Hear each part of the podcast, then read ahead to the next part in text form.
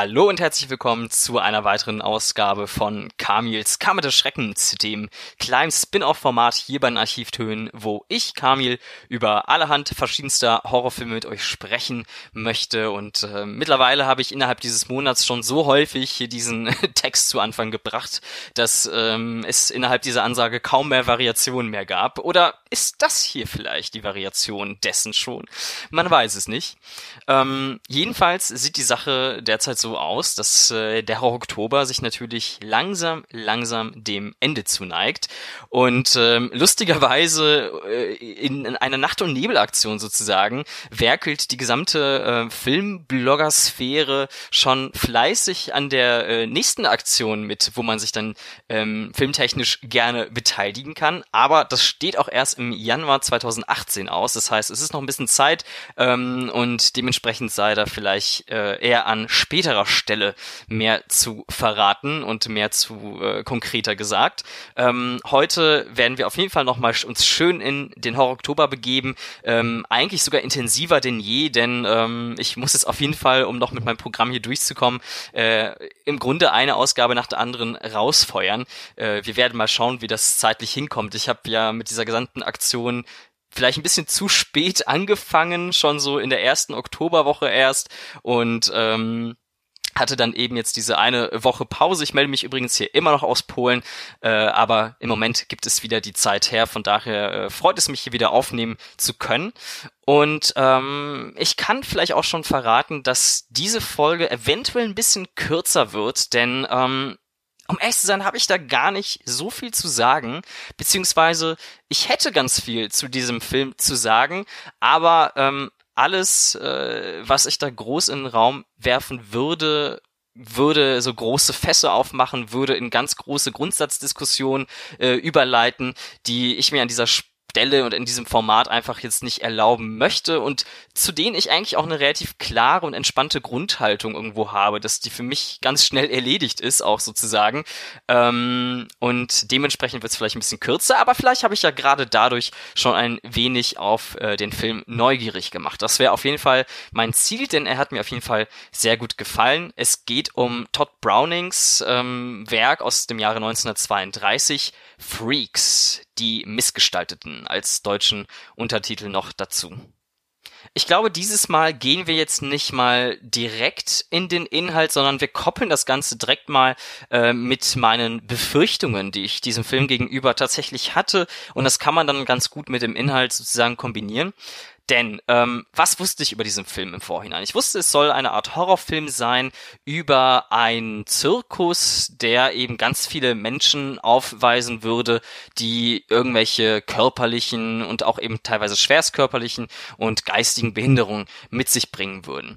Und ich muss sagen, ich dachte jetzt lange Zeit, ähm, als Leute über diesen Film irgendwie sprachen oder der Titel immer hin und her geworfen wurde, dass ähm, dieser Film, und ich meine, der ist aus den 30er Jahren, ähm, sein Horror daraus generieren würde, diese Menschen sozusagen bloßzustellen und eben auf diese Fremdartigkeit hinzuweisen dieser Menschen und äh, sie auszustellen, sie sprichwörtlich in diese Zirkusmanege zu schicken, über sie zu lachen und ähm, das uns als Horror zu verkaufen. Und als jemand, der ähm, auch teilweise eben tagtäglich mit Menschen mit Behinderung arbeitet, ähm, ist wäre das jetzt einfach nichts für mich, sage ich mal, und wäre eine Sichtweise, die ähm, in der ich mich sehr wenig wiederfinden würde. Und äh, ich hatte deswegen wirklich, also sprichwörtlich Horror, ähm, bevor ich diesen Film dann einlegte. Und ähm, ich muss hier auch jetzt vielleicht für alle anderen äh, ganz groß diese Befürchtungen mal rausnehmen, denn äh, tatsächlich geht der Film sehr, sehr progressiv mit diesem Thema um und es ist ein ganz anderer Film gewesen, als ich ihn mir eigentlich vorgestellt hatte. Das fängt schon zum Beispiel damit an, dass wir hier uns gar nicht großartig in der Zirkusmanege selber aufhalten und keine Nummern sozusagen präsentiert bekommen, sondern dass äh, wir eigentlich ausschließlich uns hinter den Kulissen aufhalten und ebenso dieses ähm, Artistenleben dieser, dieser Zirkusbewohner dort mitbekommen. Und was sich dann uns dann präsentiert, ist im Grunde ein waschechtes Melodram. Im, im Zentrum ist dabei ein ähm, Mann, der, ähm, also beziehungsweise dessen Behinderung sich dadurch sozusagen ähm, nach außen trägt, dass er noch das Aussehen eines Kindes beibehalten hatte, trotz seines fortgeschrittenen Alters. Und ähm, er hat dann irgendwie reich geerbt, hatte irgendeinen reichen Onkel. Es spricht sich rum, dass er da viel Kohle hat. Und eine neu dazugekommene äh, Seiltänzerin, meine ich, die kriegt davon dann Wind und ähm, möchte ihn dann eben entsprechend für seine Zwecke ausnutzen und ihn um sein Geld betrügen und täuscht dann eine Beziehung mit ihm vor. Und ähm, das ist so eine Geschichte, die, ja, ich weiß nicht, ob die jetzt seicht ist. Sie funktioniert auf jeden Fall ganz gut, finde ich. Es ist nichts Weltbewegendes, aber ähm, die Geschichte hat ihr, hat so ihr Herz auf jeden Fall am richtigen Fleck, denn ähm, sie begibt sich sozusagen in die entlarvende Position von eben dieser Frau. Sie ist tatsächlich dann doch ein bisschen herzzerreißend, äh, weil wir ja genau wissen, dass ähm, dieser Mann sich da so unheimlich drüber freut, auch gerade mal eine Beziehung mit einer normal großen Frau in Anführungszeichen zu haben und ähm, ja, wir allerdings ihre klaren Intentionen schon kennen und ähm, insofern funktioniert das ganz gut und dieser eigentliche Horror oder das, was diesen Film dann in Richtung Horrorgenre abdriften lässt, das findet sich dann tatsächlich ganz am Ende wieder, ähm, als diese Frau sich ganz klar von diesen Zirkusbewohnern ähm, absepariert. Ähm, also wo sie wirklich ganz deutlich nach außen Zeichen trägt, dass sie äh, mit den Menschen, die eine Behinderung haben, nichts zu tun haben möchte, sich nicht als Teil dieser Gesellschaft sieht, also eben keinen inklusiven Gedanken sozusagen da mit sich trägt und ähm, das auf so eine abscheuliche und auch äh, kriminelle Art und Weise tut, dass diese Zirkusbewohner am Ende zurückschlagen und äh, das dann in so einem sehr stimmungsvollen äh, Gewitterwetter auch noch passiert. Äh, das, das macht eigentlich alles sehr viel Spaß mitzuverfolgen und man freut sich mit diesen Zirkusbewohnern eigentlich die ganze Zeit mit und ist eben voll auf ihrer Seite, was für diesen Film von 1932, glaube ich, echt keine Selbstverständlichkeit damals war. Und dementsprechend hat es mich sehr gefreut, wie er auch diese Bewohner hier tatsächlich, diese Zirkusbewohner in Szene setzt. Denn ähm, wir haben hier ganz klare, viele komödiantische Aspekte, so viele Gags, die einfach auch irgendwo super absurd sind, weil sie auch irgendwo so körperlich sind, ähm, aufgrund eben dieser Behinderungen. Also wir haben zum Beispiel so ein siamesisches Zwillingspärchen, von denen eine geheiratet hat und die andere diesen Mann aber nicht wirklich ausstehen kann und dann teilweise Kopfschmerzen vortäuscht, um dann ja nicht mit diesem Mann irgendwie im Kontakt zu sein. Und ähm, da werden ganz klar Gags, ja, aufgrund auch vielleicht dieser körperlichen Basis gezündet.